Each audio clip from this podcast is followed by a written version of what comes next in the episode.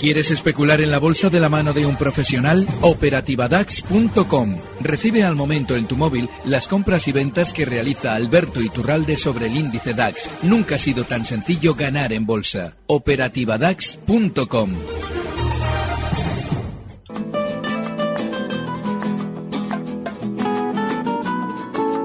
Tardes de Radio y Bolsa con Laura Blanco.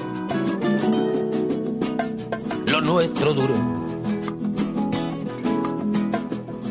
Lo que duran dos peces de hielo en un whisky on the rocks. En vez de fingir Claro, me estoy yo preguntando si esto de 19 días y 500 noches va por las jornadas de alza y luego las que vienen de caídas y consolidación. No sé si tiene algo que ver o no tiene nada que ver con esto. Sabina es la elección de hoy musical de Alberto Iturralde desde Días de Bolsa. Don Alberto, buenas tardes. Muy buenas tardes, Laura. Eh, es que me tiene usted entregada, ¿eh? Como ponga Sabina, ya lo sabe. Yo nunca lo pongo para que no se note por dónde, por dónde me va el viento, pero cómo me gusta su selección musical de hoy. A ver, ¿y por qué este tema? ¿Algo tiene que ver con el comportamiento de mercado o nada? Eh, en cierto modo sí, porque hace 19 días eh, teníamos de bolsa, digo, teníamos el mayor sentimiento positivo que recuerdo yo en los últimos dos meses. Y es que el IBEX cerrando en 10.478, lo comentábamos tú y yo, todos los analistas nos decían que subiríamos muchísimo. De hecho, hasta chirriaba esa opinión que comentaba yo, la de que seguramente la subida frenaría entre, bueno, pues en esa zona 10.650 como mucho, 10.700, para girarnos a la baja. Resultaba chirriante esa opinión. Y fíjate cómo los 10.630, no necesitamos ni los 10.650, sirvieron para efectivamente girarnos a la baja con fuerza. Claro, ahora mismo es muy importante observar que el sentimiento negativo, sobre todo después de lo que sucedía el viernes en París, sentimiento negativo es enorme. Y sin embargo, los grandes, todos los valores fuertes del IBEX, han frenado las caídas esta mañana en donde debían, en zonas de soporte. Con lo cual, lo más lógico es que ahora vuelva a suceder lo mismo. Todo el mundo diga prudencia y lo normal es que el IBEX rebote desde los 10.124 donde nos encontramos hasta zonas de 10.320 en principio. Y digo solo en principio porque en esa zona y por encima de esa zona 10.320 se ha producido la última colocación con ese grandísimo sentimiento alcista que vivíamos hace 19 sesiones de bolsa. Eh, estaba echando un vistazo a otros mercados, ¿no? A los europeos y, claro, es que hoy ha pasado eso, ¿no? El mercado se ha ido un poquito más abajo, ahí ha frenado y, y de nuevo al alza más allá del sector aéreo, ¿no? De las aerolíneas o el tema del turismo o, lo, o las compañías ligadas al sector del turismo que hoy están un poco, un poco más tocadas. Esto nos está diciendo algo, el precio nos está diciendo algo cuando eh, en una sesión se va más abajo pero se cierra por encima o no? ¿Eso es indicador de, Sí. de algo, de, de que no hay más ganas de caer o de que sale dinero? de que los pequeños han salido en pánico. Es decir, eh, los pequeños inversores han estado todo este fin de semana escuchando todo lo que venía de París. Y lógicamente eso sí genera miedo en, el, en, bueno, en la mayoría de eh, personas que tienen sus ahorros en bolsa y dicen, bueno, esto no está en nada claro. Llevábamos cayendo dos semanas sin cuartel y encima sucede esto. Con lo cual es el no va más de las ventas de esos pequeños inversores. Ese papel, es decir, esos títulos los tienen que recoger los grandes y para rentabilizar toda la operación hay que subir para que una vez que se haya de alguna manera suavizado ese sentimiento positivo, colocarles, es decir, venderles a esos pequeños inversores que vendieron sus mismos títulos, pero más arriba. En los 10.300 del IBEX a mí no me extrañaría que eso se produjera. Ya. El otro día me acordé de usted cuando GoPro perdió el precio de, de la salida a bolsa. Nuestras salidas a bolsa que son tan sonadas en Estados Unidos Claro, y luego claro. y luego vienen luego vienen estos movimientos. Es ¿no? terrible más, eso, sí. más, a- más allá de lo que pase. Hay muchas consultas, Alberto. A ver, mire, por por ir con alguna bueno, fíjese, hay una compañía que hoy no he comentado con ninguno de sus colegas anteriores. Eh, a ver, IAG, ya que estaba citando el tema de las aerolíneas, por ejemplo, Eh, con una caída del 2,60%, hoy cierre 8,17. Eh, bueno, es una compañía que lleva un año eh, que, que- que se salva bastante en mercado, porque hay compañías que desde luego tienen un comportamiento para olvidar con una subida nada menos que del 32%. ¿Algo que decir al respecto? Lo digo por si ahora vienen días un poquito turbulentos para el sector aéreo. Fíjate, hemos eh, comentado que los grandes del IBEX habían frenado donde debían. Y eh, hay que tener en cuenta que IAG había subido mucho más de lo que debía durante los últimos meses. Claro, había llegado a marcar por encima de los que habían sido máximos históricos en marzo, por encima de la zona 855.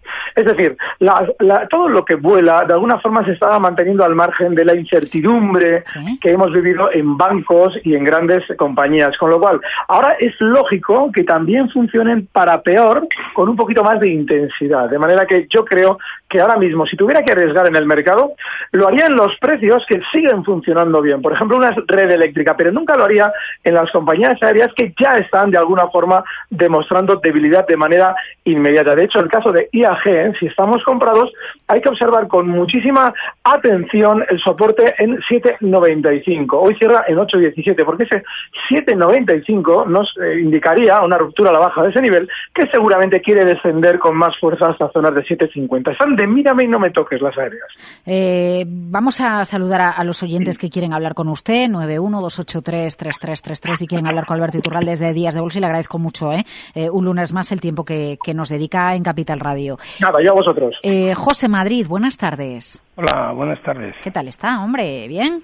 muy bien, sí. Ah, díganos. Y, vamos a ver.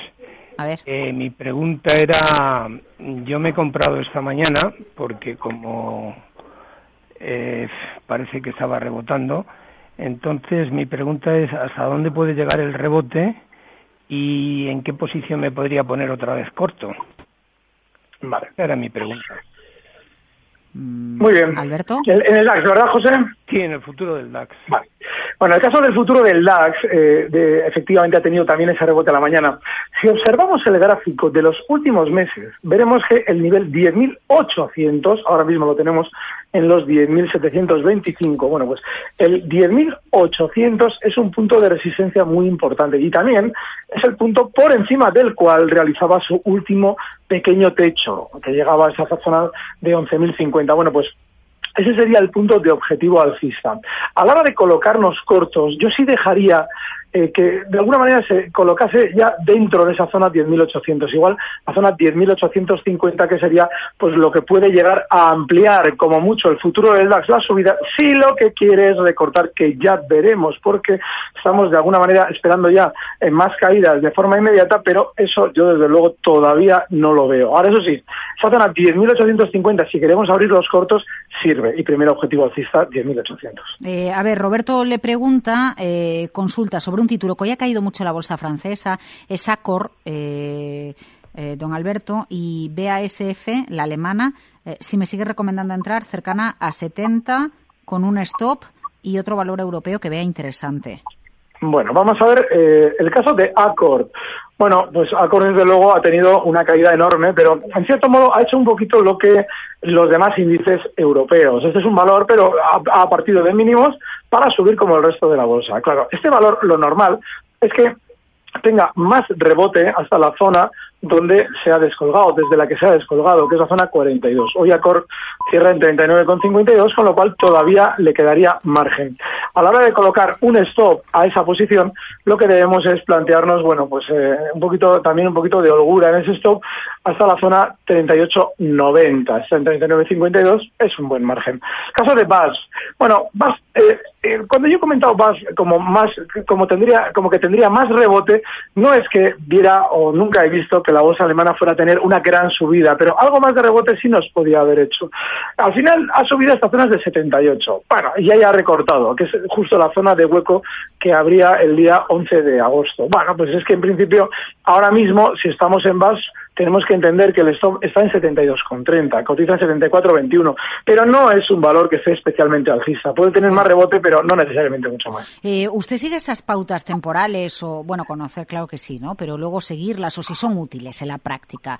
Esas de, de pues títulos que han caído mucho en un año, al año siguiente despuntan más. Eh, lo, pensaba ahora mirando a esas empresas que suben un 30, un 40 en el año, ¿no? Y a, y a lo que empieza ya a venir, pues ya empiezo a leer artículos que empiezan a mirar al año 2016. ¿No? ¿Eso se tiene en cuenta o no? ¿O da igual? ¿O es una tontería? Y mejor pasar de, ese tipo de, comentarios y de, y, de tópicos en bolsa, Alberto. El, aprendizaje en bolsa es un proceso que lleva muchos años y muchas veces esas decepciones que nos produce el esperar que tal o cual valor que en su momento subió mucho pues de alguna manera esté fuera de nuestra cartera porque ahora va a recortar, pues se curan ese tipo de creencias con casos como el de Inditex, que en su día también era el que más subía y luego ha seguido siendo el que más ha subido en los últimos 10 años. De manera que, hombre, hay que entender que eh, hay, hay pautas con lógica, hay pautas estacionales con lógica. Por ejemplo, yo, yo lo he comentado muchas veces contigo, y es que si llegamos al verano, hemos subido antes de llegar al verano y nos están todas las compañías presentando maravillosos resultados,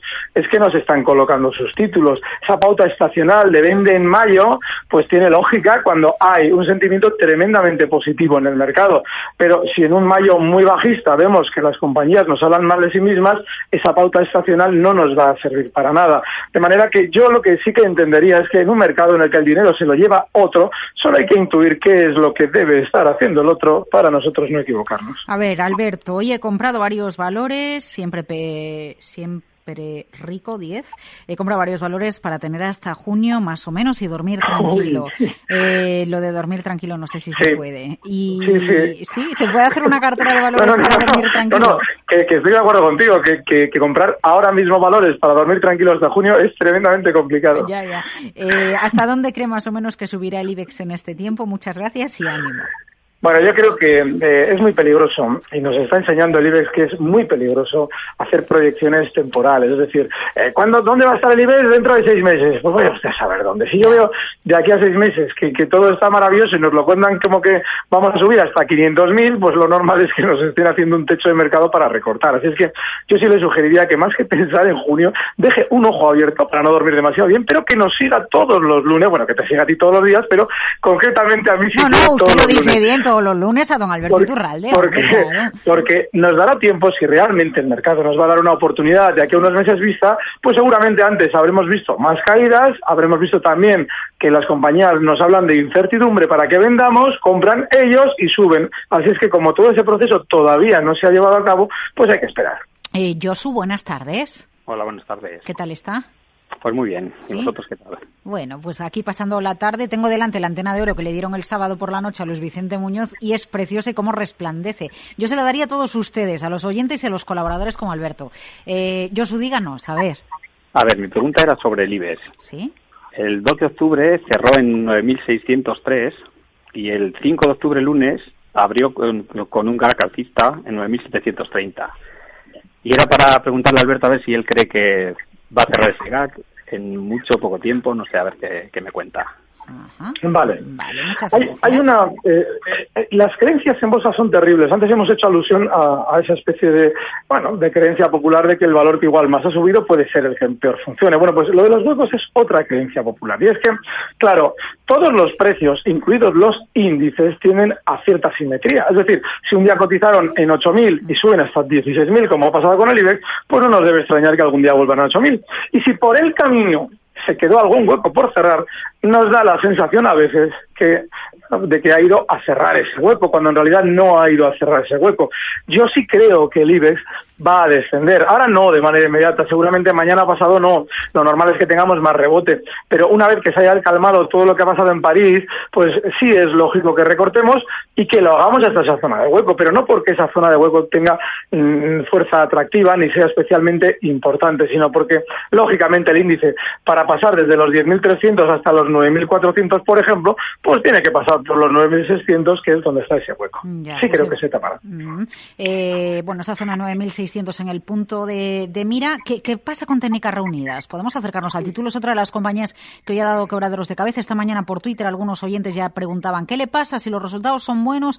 ¿Qué le pasa? Los fundamentales alegaban eh, o explicaban que los márgenes están un poco tocados, eh, los márgenes de la compañía. 36.25 a precio de cierre técnicas reunidas. En el año, pues un rebote del 3,5% acumulado, Alberto. Hay algo muy importante. Los fundamentalistas nos dicen que los márgenes son tal o cual después de que nos dijeron que los resultados eran maravillosos y la realidad, es decir, el precio, les ha dado en los dientes. Es decir, ¿qué, ¿qué es lo que pasa? La compañía nos dice que está fenomenal. Lógicamente la gente compra y la compañía no, pero sí el núcleo duro de la compañía, que son los que manejan los resultados, venden. Claro, los fundamentalistas nos dicen, uy, qué resultados más buenos, esto se puede comprar. Y cuando el precio se desploma, porque lógicamente los grandes hacen negocios y el precio se desploma, salen los fundamentalistas y nos dicen, no, no, es que no, no, no, que, los resultados no son tan buenos porque hay poco margen, porque hay tal.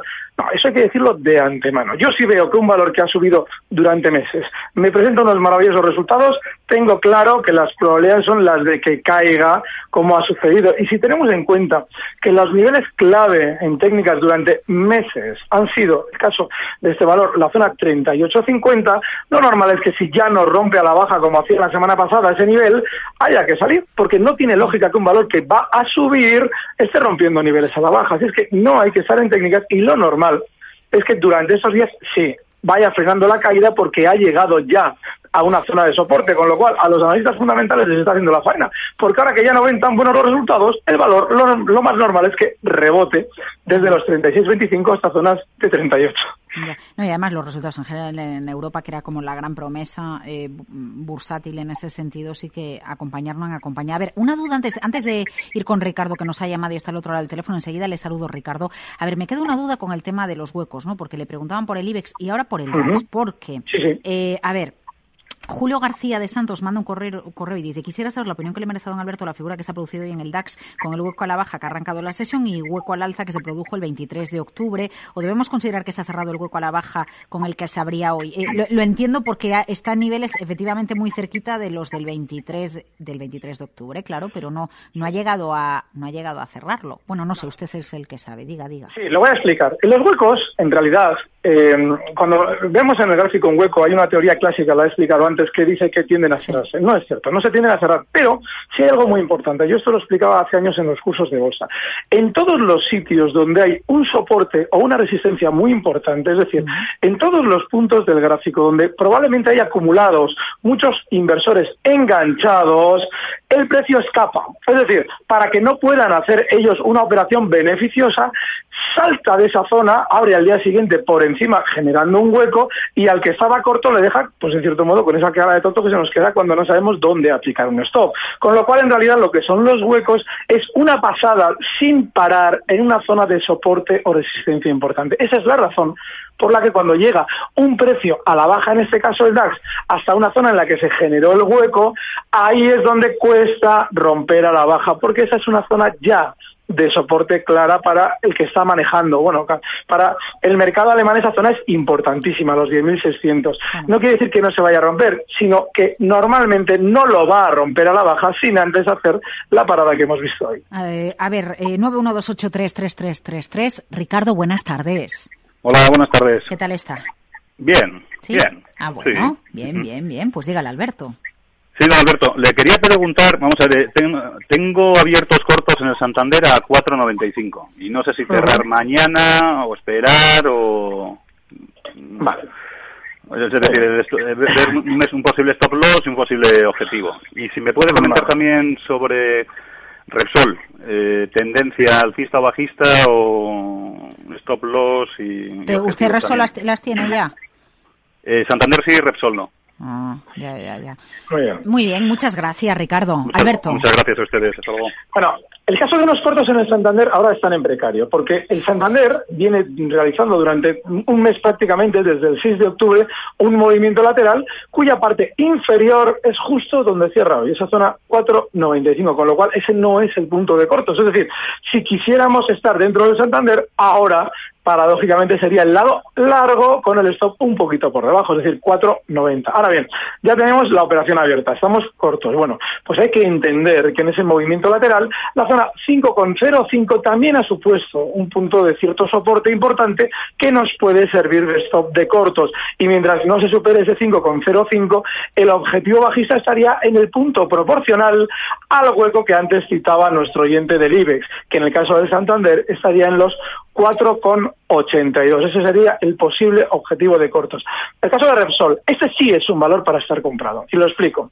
Wow, que... usted dice que eso es noticia, ¿eh? que diga eso, don Alberto. Sí, de, hecho luego si quieres comentamos una estrategia en, otro valor, que no es Repsol. Pero fíjate, Porque ese sí es un valor. Ese es un valor que ha funcionado especialmente peor que los demás durante estos días, con más caídas que el resto del mercado, y hoy, que en teoría habríamos con un sentimiento tremendamente negativo, Repsol ni siquiera y apenas habría por debajo del cierre del viernes pasado. Es decir, está, nos está diciendo que en el cortísimo plazo, es decir, de aquí a unos días vista, está más alcista que el resto. No para una subida espectacular, pero sí para decir, bueno, está ahora mismo cotizando en 11.34, los mínimos del viernes son en 11 euros y lo normal es que el rebote que está haciendo le pueda llevar hasta zonas de 11.90, pero eso solo sería para una operación de cortísimo plazo. Vale, vale. Una cosa es el corto plazo, otra cosa el medio y el largo plazo. Venga, eso está muy bien eh, que, lo tengan en cuenta. Eh, a ver, ¿qué estrategia? A ver, diga, diga, ¿qué estrategia tiene usted? Fíjate, hemos comentado en muchas ocasiones durante estas semanas tú y yo el caso de red eléctrica. Son valores, tanto Endesa como red eléctrica, que están funcionando mejor que los demás. Y hoy es de lo poquito, por no decir lo único de nuestro mercado, que marca nuevos máximos históricos y además cierra en casi máximos de la sesión, esos 80,79. Lo que nos quiere decir Red Eléctrica es que contra viento y marea quiere continuar con su tendencia alcista. No nos debe extrañar que ese nivel que yo comentaba semanas atrás de la zona 83,50, está ahora mismo en esos 80,79, se vaya poco a poco cumpliendo y desgraciadamente ya el stop está más lejos. Está en la zona 79,15, pero es un valor que a la hora de estar comprados en el mercado español, pues de alguna manera tenemos que tender hasta hacia estos precios que están funcionando mejor. Es espectacular eh, ver el gráfico de red eléctrica, desde luego. Ahí está. Eh, a ver, que nos vamos ya, pero antes, eh, sector financiero flojo, ¿cómo está? Si tuviésemos rally de Navidad, le pregunta Juli, eh, ¿por cuál o cuáles apostaría? Me refiero a los bancos del IBEX. Pues fíjate, yo tengo una teoría sobre los bancos del IBEX y es que como el BBV había caído menos que el Santander y ahora se está entendiendo también otro efecto que comentábamos tú y yo, y decía, bueno, es que normalmente cuando el Santander se adelanta, luego va el BBV de cabeza. Y lo está haciendo ahora mismo, es decir, ahora el BBV está recortando mucho más de lo que está haciendo el Santander. Con lo cual, si tuviéramos que esperar un rally de Navidad, yo desde luego todavía sería paciente. Pero sí que me la jugaría más de los grandes del IBEX con el caso del Santander a la alza, pero no ahora. Hay que esperar un poquito, pero sí que a la hora de comprar eh, lo haría en el que efectivamente ha caído más y que lógicamente tiene que compensar menos como si tiene que hacer el caso del BBV. Eh, eh, y en, Prisa, discúlpeme, un minutito, son y 13.37. ¿En Prisa cabe alguna operativa con lo desatado que está el título en el último mes y medio o no? Bueno, el caso de Prisa es el de un precio que ha tenido mucha más caída que los demás y el último descuelga la baja es justo desde la zona 7 euros en agosto, el 21 de agosto. Bueno, pues no nos debe extrañar que desde los 6,07 tenga algo más de subida. Ahora bien, el problema lo tenemos con el stop, que tiene que estar en 5,70, con lo cual, si nos recortan antes un poquito hasta 5,70, sí, si no, no merece la pena. Ya, por el riesgo que supone la operación abierta. Alberto Iturralde, desde Días de Bolsa, gracias por acompañarnos este lunes, que no pasen 19 días hasta que volvamos a hablar, ¿eh? Ni mucho menos. el próximo lunes eh, hablamos, este viernes le escucho con Luis Vicente Muñoz. Cuídese y gracias. Un fuerte abrazo. Recibe al momento las operaciones de Alberto Iturralde vía SMS en tu móvil. Operativa DAX.com.